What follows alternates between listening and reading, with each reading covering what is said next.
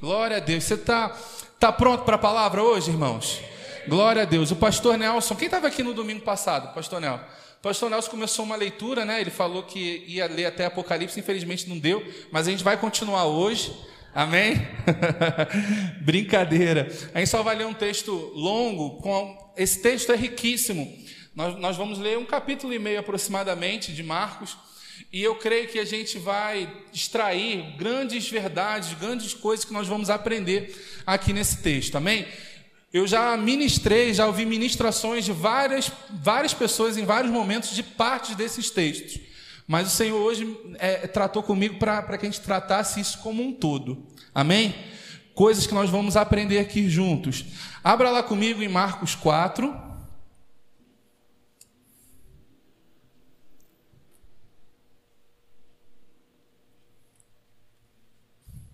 Marcos 4, 35. Você está aí comigo? Quero que você acompanhe comigo, amém? Eu me lembro quando meu antigo, meus antigos pastores falavam assim: a gente vai ler muito hoje. Eu já me preparava já, falei assim: opa, hoje a gente vai ler aí pelo menos um livro, né? Juntos, né? Mas não, é um texto longo, mas eu quero que vocês tenham bastante atenção, amém? Para que a gente possa pegar todos os detalhes aqui que o Senhor quer nos alcançar nessa noite. A partir do 35 diz assim: Marcos 4, 35. Naquele dia, já sendo tarde, disse-lhe Jesus: Passemos para outra margem.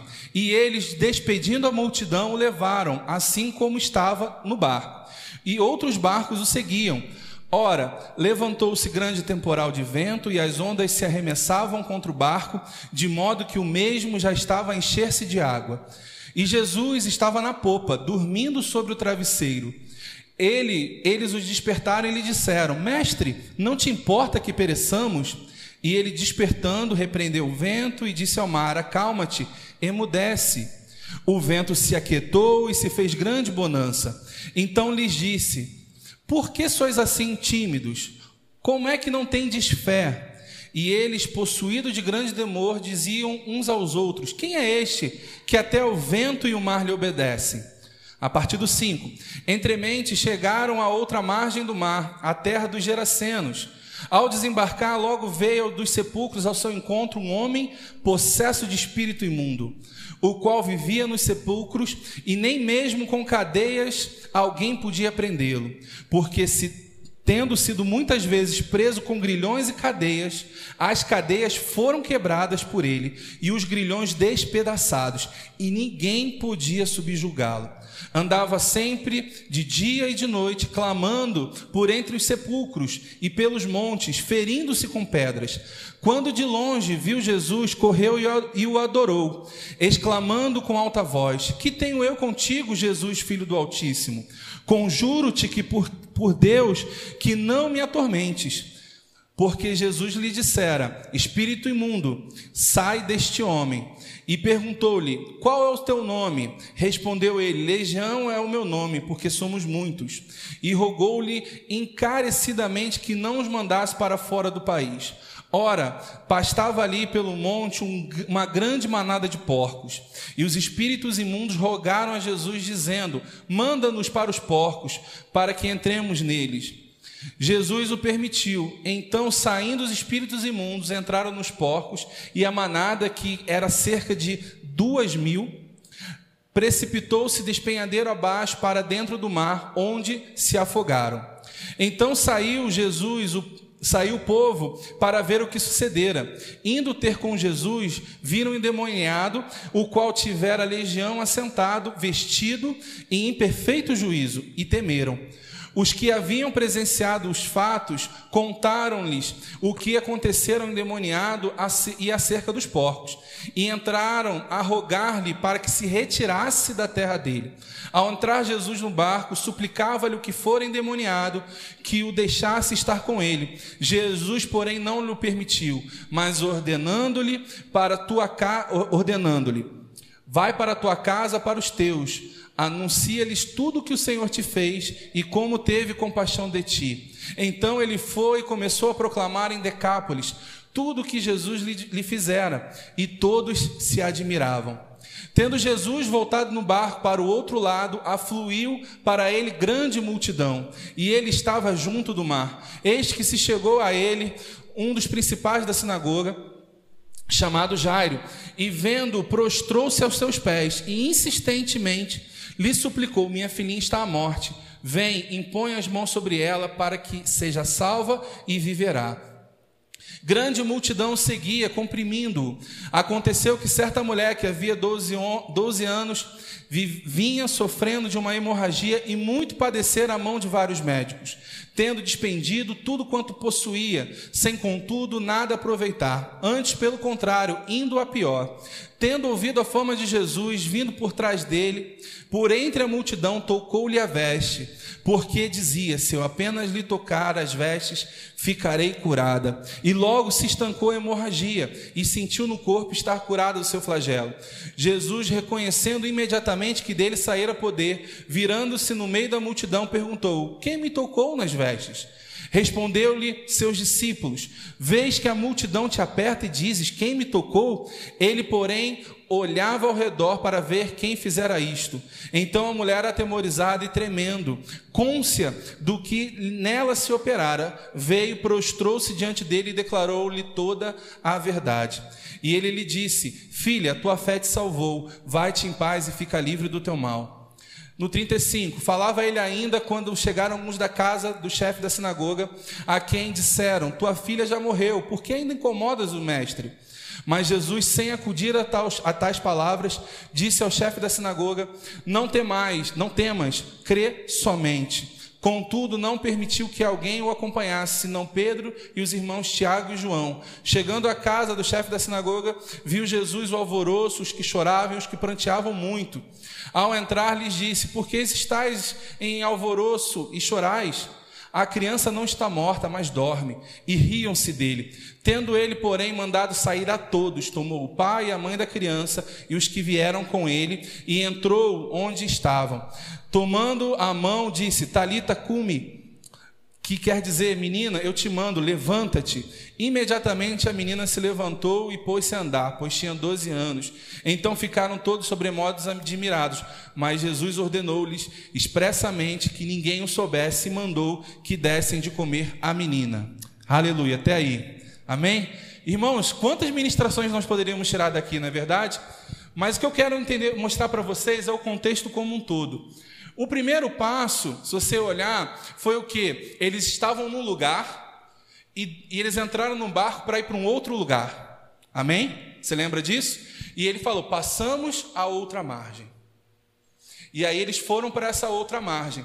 E aí veio a tempestade, toda aquela, toda a confusão entre lá os discípulos, porque eles ficaram amedrontados. Deixa eu te falar uma coisa. O primeiro ponto que a gente tem que considerar aqui eles eram, em sua maioria, pescadores, não é verdade? Então você imagina pescador com medo de mar. É meio estranho, o cara já está muito acostumado. Para ele estar amedrontado, para eles estarem amedrontados, é porque não era qualquer tempestade. Então, o primeiro ponto que eu quero te dizer aqui: quando você tiver uma instrução de Deus, normalmente uma pressão vai se levantar contra a sua vida. Oh, que, milagre, que revelação, que coisa poderosa.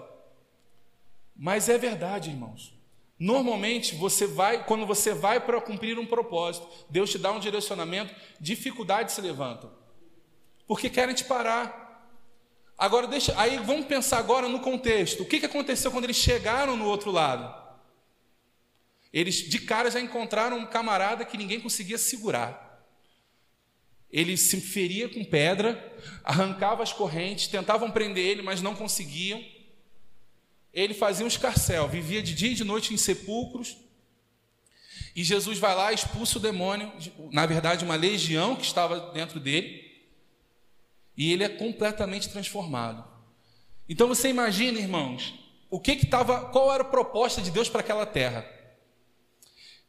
E aí aquelas pessoas que, que eram daquele povo, dos Gerasenos, eles vendo toda a história, entendendo todo o contexto, eles meio que, meio que não, eles expulsaram, convidaram gentilmente a Jesus a se retirar de lá. E aí o geração ele queria voltar, queria ficar com Jesus, né? Só que ele é, é, foi impedido por, pelo próprio Jesus. E Jesus instrui ele fazendo o seguinte: ó, vai e prega para os seus aquilo que aconteceu na sua vida. E ele pregou em toda Decápolis. Decápolis são dez cidades. Você imagina, irmãos, o que, que estava previsto para aquele povo? Você entende? Entende que o contexto daquela tempestade, o objetivo era parar Jesus, frear Jesus, para que ele não chegasse naquele lugar. Você entende isso? A dificuldade que se levantou contra ele para que ele não chegasse naquele lugar, para ele não, digamos assim, tocar o terror no inferno. E mesmo quando ele chega lá, ele faz, ele é impedido pelo aquele povo de fazer. Mas deixa eu te falar uma coisa: Deus nunca é pego de surpresa, e os planos dele nunca são frustrados. Se Deus não conseguiu através de Jesus, ele usou o próprio Geraceno convertido para poder tocar aquelas cidades todas com a palavra, só com o testemunho dele. Você imagina, irmãos, aquele homem devia ser famoso. O só a, a, a, o, o, o, entendimento que ele era famoso é só você imaginar e você olhar para quando a palavra diz que as pessoas ao encontrar o, ex-demoniado, o ex-endemoniado, bem, saudável, tranquilo, causaram espanto. Causou espanto porque ele não, ele era um cara que devia ser aquele, tipo assim, olha, tranca ele aqui, vamos tentar prender ele para ele não, não perturbar a gente. Irmãos, eu fico imaginando a ignorância dessas pessoas a ponto de que não querer que essa influência capaz de mudar e transformar a vida de um homem que era um transtorno para aquela cidade, eles não queriam aquela influência dentro da, da vida deles. Eles recusaram. E aí é um outro ponto que eu quero falar com vocês. A gente tem que tomar muito cuidado, porque às vezes, num aparente prejuízo por cumprir um, um, um propósito, um aparente prejuízo por seguir uma instrução, um aparente prejuízo por poder estar debaixo de uma unção, debaixo de uma influência, ele pode, esse aparente prejuízo pode frear a, no, o nosso, a nossa obediência com relação as instruções do Espírito. E isso pode frear, até mesmo impedir que Deus age e transforme a sua vida. Então, são dois pontos que nós já, já, já citamos aqui. Primeiro deles, a pressão, quando você recebe uma instrução, a pressão ela vai vir, irmãos. Não se engane. Jesus, ele viveu combatendo circunstâncias, combatendo pressões, combatendo re, é, é, é rejeições, durante toda a sua jornada aqui. Por que você acha que nós seríamos diferentes? Eu te falo, irmão, se está tudo muito calmo, se está tudo muito tranquilo, e eu não estou falando da sua vida com Deus, eu não estou falando da sua casa, eu não estou falando da sua saúde, você entende, irmãos? Isso é guardado, isso nós somos guardados pelo Senhor. Mas se você está fazendo a obra de Deus e, e você não está encontrando resistência, comece a verificar o que você está fazendo. Comece a verificar. E eu não estou aqui defendendo pressão, eu não estou aqui defendendo, eu não estou aqui fazendo uma apologia a, a que Satanás pode fazer na nossa vida, mas eu quero te alertar para que, se a gente está nesse mundo, irmãos, como o próprio Jesus fala, eles te repelem porque vocês são meus. E você não tem nada deles. Quando você lê em João, Jesus ele fala isso, eles te rejeitam porque vocês são meus e vocês não têm nada neles. E por isso que eles te rejeitam, porque eles não têm, deles não tem nada em você. Então, por isso, irmãos, que nós vamos encontrar dificuldades. Vamos encontrar pressões para fazer a obra de Deus. Às vezes você vai receber uma instrução e uma dificuldade vai se levantar. Mas por quê? Porque Satanás não quer que você avance. Há uma, uma, uma opressão, uma pressão, uma uma oposição quase que imediata. Então a gente tem que estar pronto para isso. Para quê? Para, mediante essas circunstâncias, da mesma forma, a gente sempre lembrar desse contexto. Levantou-se uma circunstância, o que, que Jesus fez? Repreendeu, colocou tudo no seu lugar, se posicionou entendendo quem ele era. Então, irmãos, é uma questão de entender quem você é. Uma pressão se levanta porque você está seguindo uma orientação de Deus, você tem que se posicionar e repreender aquela oposição. A questão não é se levantar ou não a oposição, você entende? A questão é quando, o que, que nós fazemos quando a oposição se levanta. Vem uma dificuldade financeira, o que, que, eu, que, que eu faço? Eu dobro os meus joelhos e peço a Deus para vir um socorro financeiro. Eu dobro o meu joelho e começo a clamar a Deus para poder me socorrer, para poder me abrir portas, para poder promover coisas na minha vida. Ou eu vou num agiota, ou eu vou no banco, ou eu vou tentar arrumar dinheiro emprestado. Se vem um sintoma de enfermidade, qual a nossa primeira reação? É a gente orar e repreender o sintoma, ou a gente já correr para o médico, já correr para o remédio? Ah, pastor, é, é, você é contra remédio? De forma nenhuma, irmãos, eu não estou dizendo isso. Eu só estou falando que o, o seu primeiro, a sua primeira busca tem que ser sempre ao Senhor. A nossa primeira busca tem que ser sempre para Deus. Sempre para que buscar nele as soluções para os nossos problemas. Você entende, irmãos? Amém? E na sequência, é, a gente falou sobre essa perda financeira que foram, imagina, dois mil porcos, irmãos. É muito, é muito bicho. E aparentemente aquela, aquela perda para eles foi. Eles ficaram, meu Deus, o que, que ele vai fazer? Ele vai acabar com a nossa cidade. Então aqu, aquela visão pequena sobre aquilo que aconteceu os fez in, é, é, não considerar o poder de Jesus ao orar e expulsar aqueles demônios e aquele homem ser livre. Irmãos, deixa eu te falar uma coisa: imagina um homem com esse poder, com essa capacidade, podendo entrar na sua casa, entrar na nossa cidade e transformar isso. Imagina se a gente vai recusar. Era para a gente falar assim: se ele fez isso com, com, esse, com esse cara aqui, que era endemoniado e aterrorizava todo mundo, eu quero ele na minha casa, eu vou receber ele como um rei. Eu quero aqui, ó, todo mundo junto. Vem os discípulos, vem todo mundo. Eu quero, eu quero, eu quero estar debaixo dessa influência mas eles recusaram. E aí eu te falo, irmãos, mesmo assim, Deus não os abandonou. O, o, o, o ex-endemoniado foi e pregou a palavra naquele lugar. E alcançou muitas e muitas vidas. Dez cidades, irmãos. E eu, aí outra coisa que eu quero pensar, que você pense comigo. Quantas vezes nós colocamos tantas dificuldades para fazer a obra, não é verdade? Esse homem só teve um encontro com Jesus e pregou em dez cidades. Isso que a Bíblia relata, fora por onde ele possa ter ido. E eu não estou dizendo aqui para você fazer nada de qualquer jeito, amém? Eu só quero que você pense a respeito de como a gente coloca barreiras, muitas vezes para impedir a nossa. A, a, a, para colocar dificuldade para poder é, aceitar uma comodidade, uma zona de conforto, até mesmo uma área de preguiça. Ah, não, não estou pronto, eu não estou preparado. Irmãos, esse camarada aqui só recebeu uma imposição de mãos. Ficou tão grato a Jesus que não queria sair de perto dele. Por isso que muitas vezes nós questionamos aqueles, aqueles que dizem que foram salvos e não, não querem mais envolvimento com a palavra.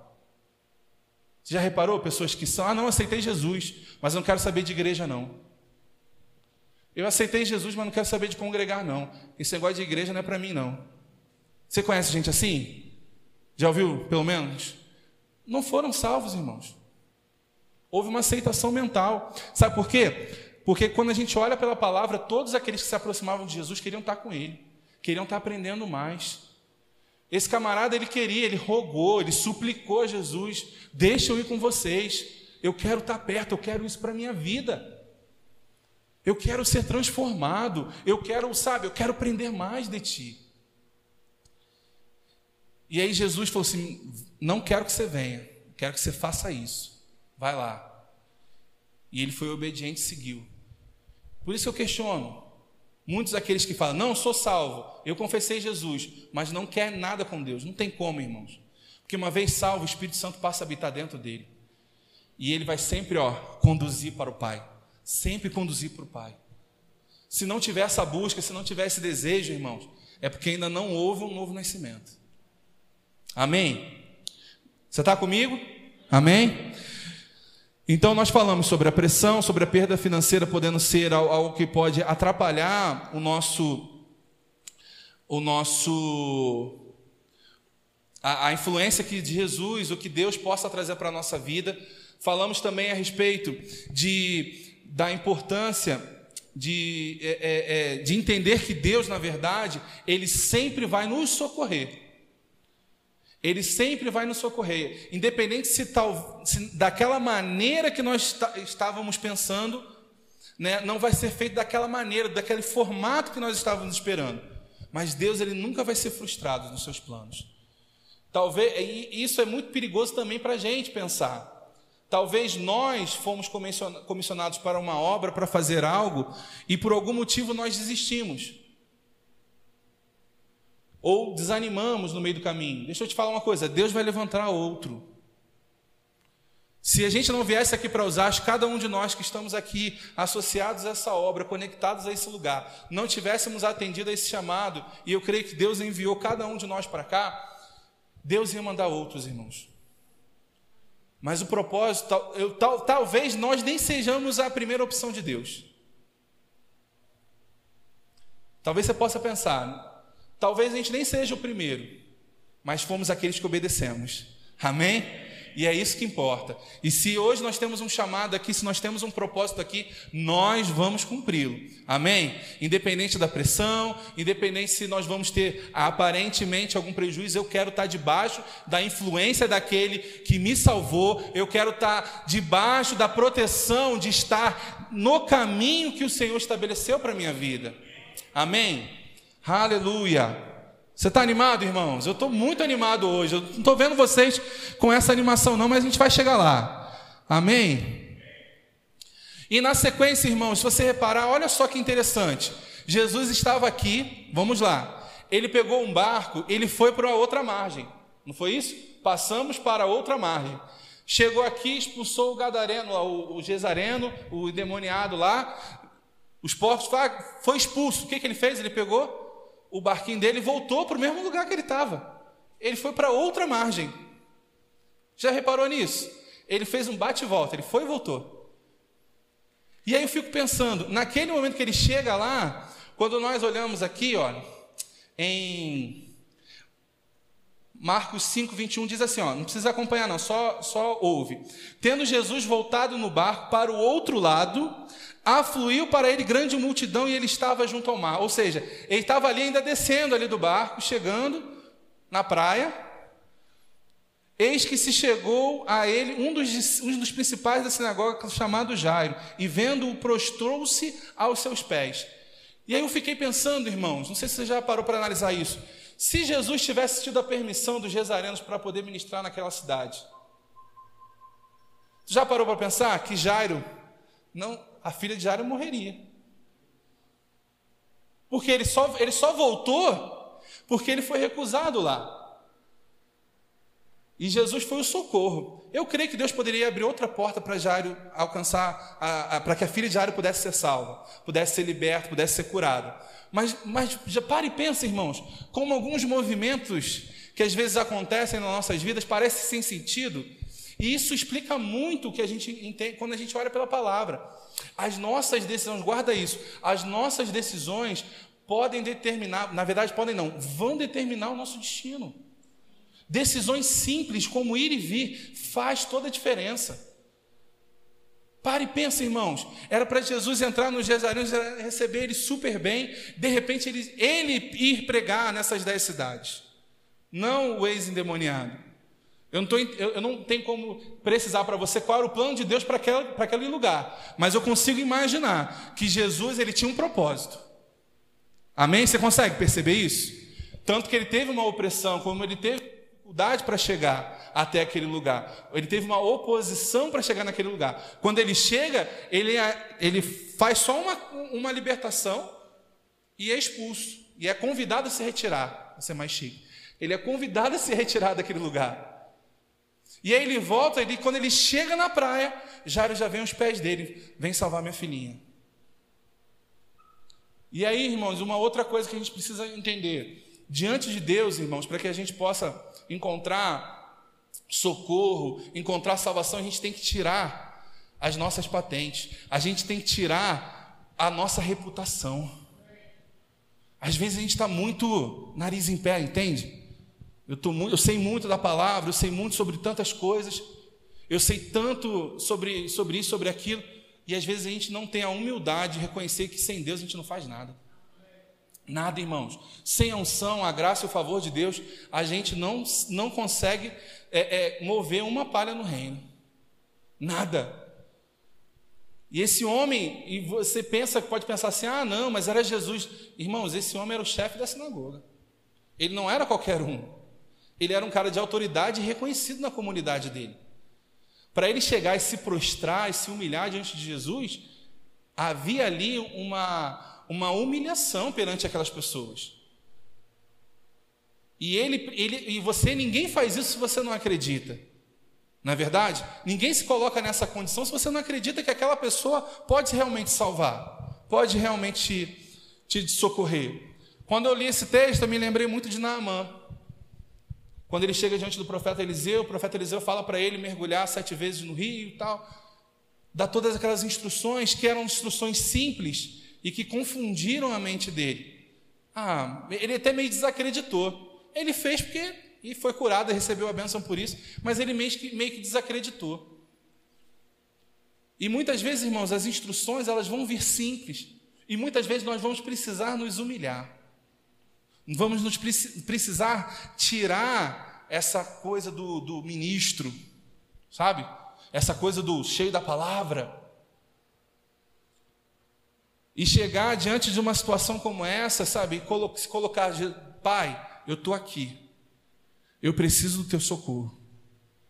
Eu não estou aqui como ministro, eu não estou aqui como pastor, eu não estou aqui como um líder, eu estou aqui como teu filho. Eu estou aqui como seu filho. Então Jairo ele se coloca nessa condição e aí ele começa uma jornada ali.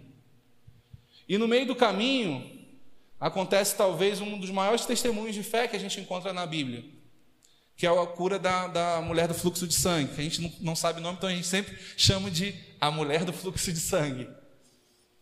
E eu, eu fico imaginando Jairo naquele contexto, ele sabendo, quando você olha até no, no, no, em Lucas 18, ele cita o mesmo texto. E se você ler lá, a, na verdade, Jairo já se. É, a, a, o, escritor Lucas ele já fala que a filha já estava morta. Aqui em Marcos nós lemos que ele estava ela estava muito doente, indo à morte. Mas Lucas já retrata como a menina morta. E eu fico imaginando Jairo naquele contexto, e eu ficaria até imaginando ele ali do lado de Jesus, a multidão apertando ele. Daqui a pouco Jesus, quem me tocou? Eu fico sempre imaginando essa cena assim, meio tipo, o quê? que você está Você está louco? Você está no meio de uma multidão, o pessoal te apertando, te, te espremendo, tocando nas suas vestes. Quem me tocou? Porque ele percebeu que dele saiu virtude, saiu poder. E aí, quando a gente estiver diante de uma situação, irmãos, a gente estiver com uma orientação de Deus, Deus te deu uma instrução, a gente olhou tudo isso que a gente já citou aqui. Uma coisa que a gente nunca vai poder esquecer é seguir os princípios da fé. Amém? Que princípios são esses, irmãos? É você crer, é você confessar com a sua boca e agir, ter uma atitude correspondente. Essa mulher, quando você lê lá em Marcos, em Marcos 5, no, a partir do, do 26, 27, tendo ouvido a fama de Jesus vindo por trás dele, por entre a multidão, tocou-lhe a veste, porque dizia: Se eu apenas lhe tocar as vestes, ficarei curada. Irmãos, essa mulher ela foi tão além que ela ouviu a fama de Jesus, ou seja, ela ouviu, acreditou naquilo, creu naquilo e começou a confessar. Porque a palavra, o escritor Marcos, ele fala o quê? Porque ela dizia. Não foi, ela disse. Repara que não cita assim. Ela disse, ela falou uma vez, ela pensou, não, ela dizia. Eu fico imaginando essa mulher indo para aquele lugar. Se eu apenas tocar a veste, eu vou ser curado. Se eu apenas tocar a veste dele, eu vou ser curado. Se eu apenas tocar a veste. Ela nem precisava da oração. O nível de fé dela estava tão alto que ela nem precisava que Jesus parasse, impusesse as mãos sobre ele, nem precisava, nem precisava que Jesus tivesse dado uma atenção, ensinado a palavra. Não, não. Ela colocou a fé dele somente num toque, a fé dela. Somente num toque. Irmãos, é esse, esse tipo de fé cega, entende esse cega como algo que nada vai te demover daquele lugar, nada vai te demover daquela posição. É aquela confiança plena de que quando eu fizer isso, quando eu agir dessa forma, vai acontecer. E essa mulher ela declarava: Se eu apenas tocar as vestes, serei curado. Se eu apenas tocar as vestes. Agora imagina essa mulher pensando, chegando lá, aquela, aquela multidão, e ela, se eu apenas tocar as vestes, serei curado. Se apenas eu tocar as vestes, serei curado. E Jesus passando, se eu apenas lhe tocar as vestes, serei curado. Se eu apenas lhe tocar as. Já foi. Não, irmãos, ela foi atrás. Ela se meteu no meio daquela galera lá. E você imagina o seguinte: uma pessoa com uma hemorragia como a dela, ela era uma pessoa que ela, ela, ela era excluída da sociedade. Era um tipo de doença que ela era meio que isolada. Ela meio que tinha que. Eu, eu não sei ao certo, não vou entrar nesse mérito, mas era como se ela tivesse que anunciar que ela tinha um problema. E ela ficava à margem de mundo. Então você imagina o, o rompimento que essa mulher teve para chegar até ali. Então, isso é um testemunho poderoso, irmãos, de fé. Então, no meio, no meio do processo, no meio da, do fluxo de Deus sobre a sua vida, no, onde você está com todo, todo o teu foco para cumprir um propósito, irmãos, nunca esqueça os princípios da fé. Nunca esqueça que você precisa crer constantemente, que você precisa confessar constantemente. Declarar, irmãos, não sai da sua boca nada negativo, nada que venha a, de, a, a, de, a, destruir aquilo que você está acreditando. Como a gente aprende, a nossa língua, ela pode, ela, ela tem o poder, irmãos, de construir e destruir coisas. A gente tem o poder, através daquilo que sai da nossa boca, de estabelecer coisas e desfazer coisas. Assim como Deus, Deus ele criou o mundo com aquilo que saía da boca dele. Haja. Ele falou assim, ele não falava assim, eu vou fazer aqui com a minha mão, não, ele haja. Era o tempo inteiro em Gênesis 1, o tempo todo, haja luz, haja isso, haja aquilo. O poder daquilo que sai da nossa boca. É poderoso demais, irmãos. Por isso que a gente sempre fala aqui, não só para coisas que nós cremos, mas principalmente para aquilo que às vezes a gente nem está pensando. Quando a gente às vezes trata com os nossos filhos, com os nossos parentes, aí você está tá ali orando pelo seu, pelo seu, por um parente seu, para ele se chegar a Jesus. Orando, orando, orando. Aí recebe uma informação, uma notícia ruim, o que, que você faz? Ah, fulano não tem jeito. Já viu isso? Já fez isso? Eu já fiz. Ah, fulano não tem jeito. Ou seja, você está anulando com a sua boca tudo aquilo que você gastou. Sabe aquelas horas todas que você intercedeu para aquele irmão? Foram tudo para o ralo. já foi. Porque a gente está anulando com a nossa boca. Porque a palavra ela tem poder, irmãos. Ela tem poder e a gente precisa acreditar nisso aquilo que sai da nossa, da nossa boca. Quando Jesus fala em Marcos 11, 23, se alguém disser a esse monte, ergue-te e lance-te no mar, e não duvidar no seu coração, mas crê que se fará aquilo que se diz, assim será feito. Irmãos, esse texto é tão simples e tão poderoso, irmãos, ao mesmo tempo, e a gente precisa andar a respeito disso, irmãos. É um monte, um monte não se levanta com, nem com um guindaste. Para você tirar um monte, você tem que destruir aquele monte com dinamite, com explosões, para que você possa destruir aquele monte.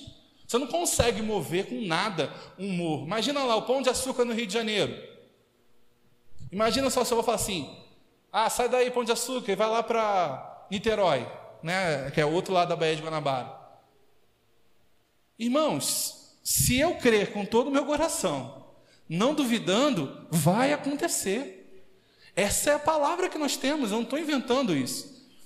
Agora eu te falo, esse poder que está dentro da, que sai da nossa boca, esse mesmo poder, ele pode estabelecer coisas como destruir outras. Quantas pessoas são condenadas pelos seus pais? Ao falar, você não tem jeito para nada, você é burro, você é um idiota. E começa a condenar o seu filho. E às vezes quando nós somos aqueles que recebem essa influência, muitas vezes nós acolhemos. Ah, eu não vou conseguir fazer faculdade, eu nunca vou ter um bom emprego, eu vou ter sempre trabalhos dessa forma. Aí você comenta com alguém, aí fala: ah, meu sonho era é, é, é ser advogado. Pô, mas você já viu faculdade como é que é de direito?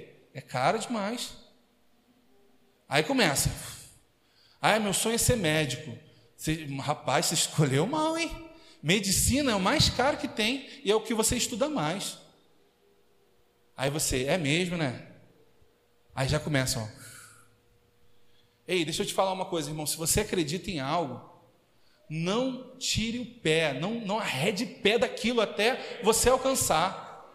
Se, não é porque não é a sua condição que vai te dar isso, irmãos. Quantos milagres e testemunhos poderosos nós, tanto você já deve ter vivido, como você já ouviu de pessoas que experimentaram simplesmente porque creram. Porque creram, irmãos. Coisas poderosas. E assim, ah, mas pastor, você não sabe da minha dificuldade. Hoje eu não tenho como comprar um, um, um biscoito, na, um, uma bolacha na, na, na, no mercado. Deixa eu falar a língua aqui de vocês. Uma bolacha ali no mercado. então, mas essa, é região, mas essa é a realidade sua, não quer dizer que é, é a sua realidade natural, não quer dizer que é o que você é de fato nos céus, no reino. Você pertence a um lugar que não tem falta de nada, que nada é impossível, que nada vai ser limitante para a sua vida. Essa mulher, ela gastou, ela, ela não sofreu, não foi assim. Ela passou mal de manhã, de tarde ela ouviu falar de Jesus, e de noite ela estava lá na, na, na, na, passeata, lá na, na, multidão junto com Jesus. Não, não. Foram anos sofrendo. Anos sofrendo.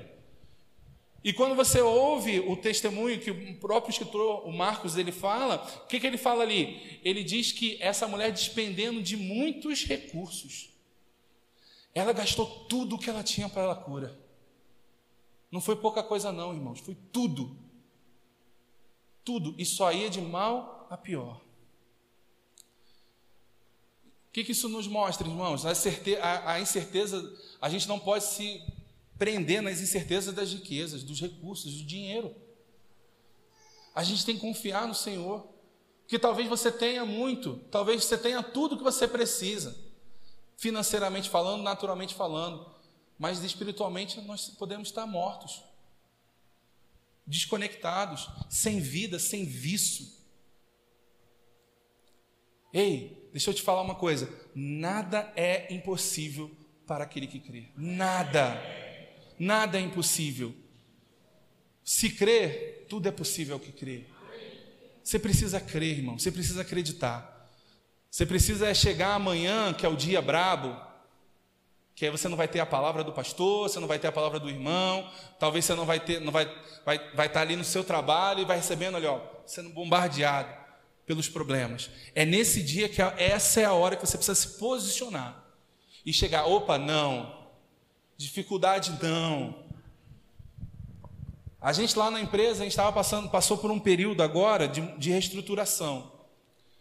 E por conta disso, algumas coisas que nós tínhamos planejado e desejado como, como funcionário, possivelmente não aconteceriam. E na hora veio aquela coisa, ó, vai faltar. Esse ano, ó, você vai ter que pagar, tem PVA para pagar. Tem isso, tem aquilo, tem aquilo outro. O que você vai fazer e tal? E aí começou, saiu uma primeira. Tem a, todo ano tem um dissídio, uma negociação com o sindicato, e também tem algumas questões lá, de abono, algumas coisas extras lá que eles, que eles negociam com as empresas e eles pagam para todas as empresas daquela categoria. E aí, irmãos, naquela hora, quando saiu a primeira negociação, primeiro, não tinha nenhum reajuste salarial pelo dissídio, e o, tal do abono lá ia ser assim, um valor ínfimo que normalmente o abono eu sempre pagava o IPVA ainda sobrava um dinheiro para fazer uma outra coisa. Então a gente já passava, o IPVA eu vou pagar com o abono. Assim quase todo mundo da empresa. Todo mundo já se programava dessa forma. Quando a gente olhou o início das conversas, aí na hora veio, já era. Vai ser parado pela polícia, vai dar problema, e não sei o que, tal, tal, tal. E aí passou um tempo, eu falei, pai, olha só, independente se vai ser no abono, Independente vai ser o desabono, independente se eu vai mandar alguém, não vai faltar. Não vai faltar. E aí, irmão, quando, aí, quando foi sair a, a, a, a negociação definitiva, o valor estava maior do que o do ano passado. O reajuste estava maior do que o ano passado. Eu falei, glória a Deus, olha só como Deus é bom. Mas as notícias iniciais eram péssimas. E aí, qual é a sua reação, irmãos? Ou você se prostra, se desanima, ou você se posiciona, pai, E eu já aprendi uma coisa, irmãos, eu quero que você guarde isso. Nunca entenda que quem te paga é o seu patrão, é, são os seus clientes. Quem te dá a provisão não é o teu patrão, não são os seus clientes, não é a receita que você tem por fazer um serviço. Quem te provisiona todos os seus recursos é Deus. Ele é quem ele que te provisiona tudo. Ele é quem te promove, ele que te ele, ele faz surgir um cliente do meio do nada, ele faz surgir um aumento no meio que está todo mundo reduzindo o salário, ele, ele faz gerar uma promoção, uma nova porta de emprego, ele faz, ele cria onde não existe nada, só para te alcançar, irmãos. Só para te promover, só para te ver bem, só para que você alcance o benefício que ele tem desejado para a sua vida. Amém, irmão? Você crê nisso? Aleluia. Na sequência, irmãos, nessa, nossa história, lá no versículo 35 de Marcos 5, diz assim: Falava ele ainda, quando chegaram alguns da casa do chefe da sinagoga, a qual disseram: Tua filha já morreu, por que ainda incomodas o mestre? Irmãos, nessa hora aqui, talvez a gente, sabe uma coisa, chutei o balde. Já era, se não fosse aquela mulher, ainda eu botar a culpa na mulher. Né? Se não fosse aquela mulher, e eu lá numa aflição, Jesus, quem me tocou, já era. E Jesus só fala para ele: Meu filho, não temas, crê somente. Crê somente, não temas. Qual a outra lição que a gente aprende, irmãos? Não tema, não pare com mais notícias. Não desanime, não fique desestimulado com mais notícias. Às vezes a gente tem a pressão, é coisa com a gente mesmo, chega na gente. Tem coisas que está só ao nosso redor, as más notícias. É só, tem coisas que é só ao nosso redor. Coisas que estão acontecendo. Ih, vai ter uma reestruturação. Vai sair todo mundo da empresa. Irmãos, foram assim, acho que foi metade da empresa saiu nessa última reestruturação metade da empresa. E eu vi as pessoas lá desesperadas, sem saber o que fazer. E eu lá, ó, na hora que eles fizeram videoconferência, porque a gente não está podendo lá fisicamente, e eu lá prontinho, falei, eu estava querendo para uma outra coisa, tá? eu querendo ser promovido, até noção. A minha fé estava no outro patamar, mas não chegou, mas amém. Eu, tava, eu estava lá diante do, do rapaz, falou assim: olha, Quero te dizer que está tudo certo, sua vaga, você é fundamental na empresa, tal, tal, tal, a gente conta muito com você. Amém. Zero surpresa, irmãos. Nem comemorei, porque eu já tinha convicção daquilo que eu queria. Eu sabia, falei, irmãos, eu falei, pai, eu sei que eu não vou ficar desamparado. E a Michelle é minha testemunha, ela não me viu aflita em momento algum, não me viu aflito em momento algum. Porque, irmãos, a gente não pode temer mais notícias. Não pode temer mais notícias, porque o nosso Deus é maior é maior do que está acontecendo lá fora. Irmãos, glória a Deus, ó, estamos aqui um quase um praticamente um ano de pandemia. Tivemos alguns casos aqui na igreja, tivemos, mas olha, estamos aqui inteiros. Ninguém partiu antes da hora. Ninguém, irmãos. Graças a Deus aqui ninguém ficou internado com Covid, sendo entubado, nada disso, irmãos. O Senhor nos guardou, nos manteve íntegros. E vai ser assim até a gente tomar a vacina e ela vai ser eficaz. Se é 50% nos outros, vai ser 100% na gente. E vai ser uma bênção, irmãos. Amém? Cria essas expectativas, irmãos.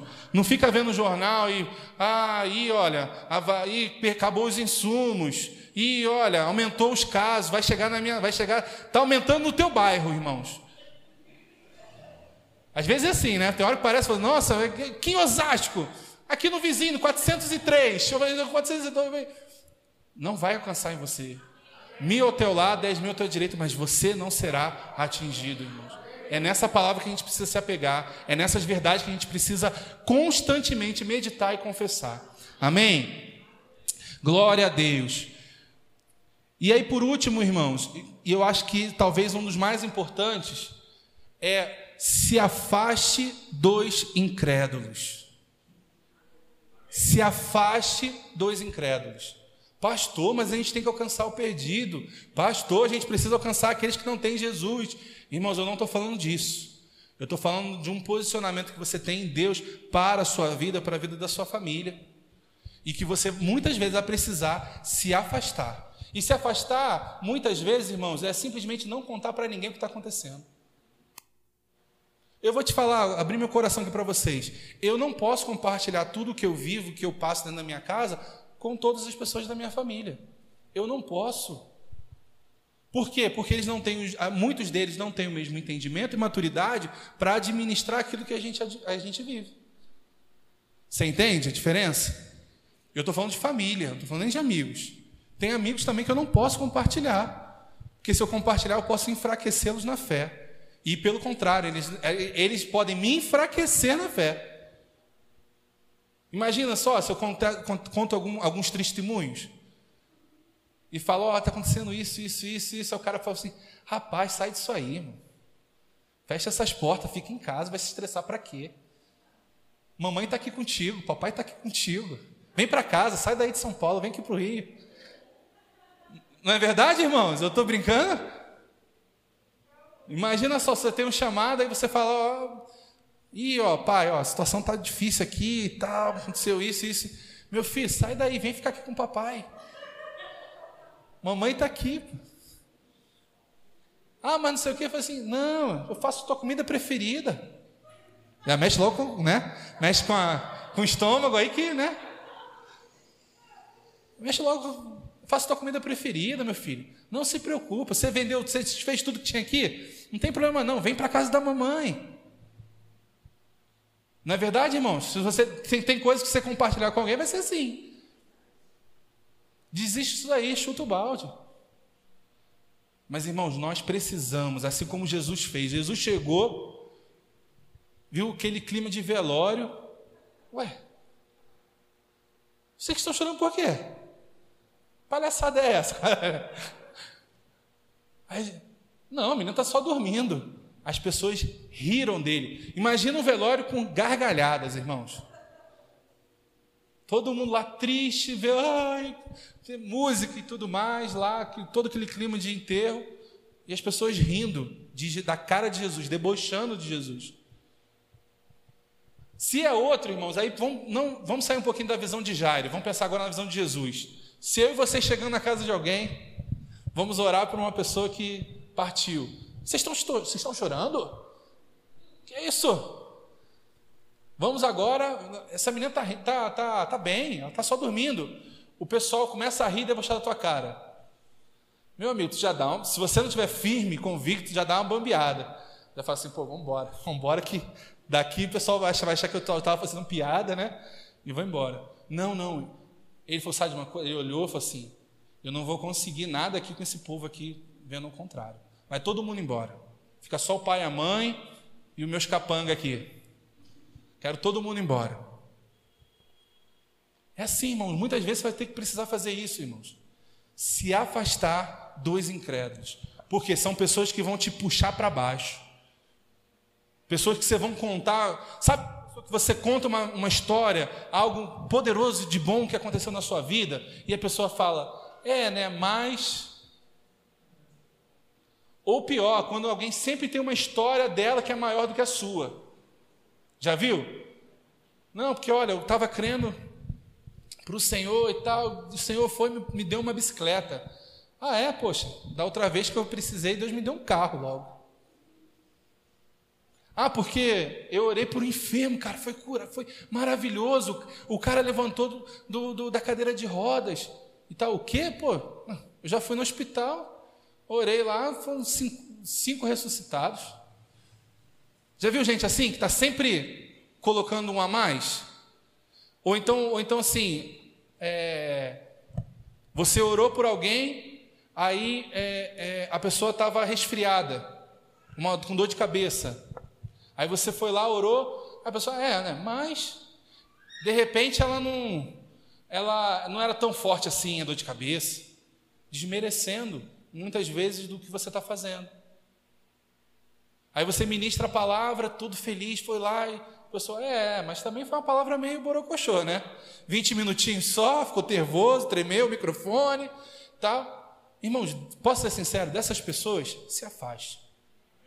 Se afaste, porque só tem inveja, só tem é, é, sentimento ruim para te passar. Coisas, só, só carga para poder te parar. Você às vezes está rompendo com coisas, a pessoa ao invés de te estimular, está te empurrando para trás, se afasta, irmãos. Cola com aqueles que estão ali do teu lado. Eu falo muito pessoal e eu, eu sempre tomei isso como, como base para minha vida. Às vezes eu ministrava em algum lugar e, dependendo do lugar, algumas pessoas você tem rejeição e outras pessoas você tem aceitação. Então, às vezes, irmãos, é, é, tem pessoas que podem até não estar tá te rejeitando, mas com o olhar ou até com a falta dele, transparece isso para quem está ministrando, né? Se eu estou ministrando para você, você está assim, ó.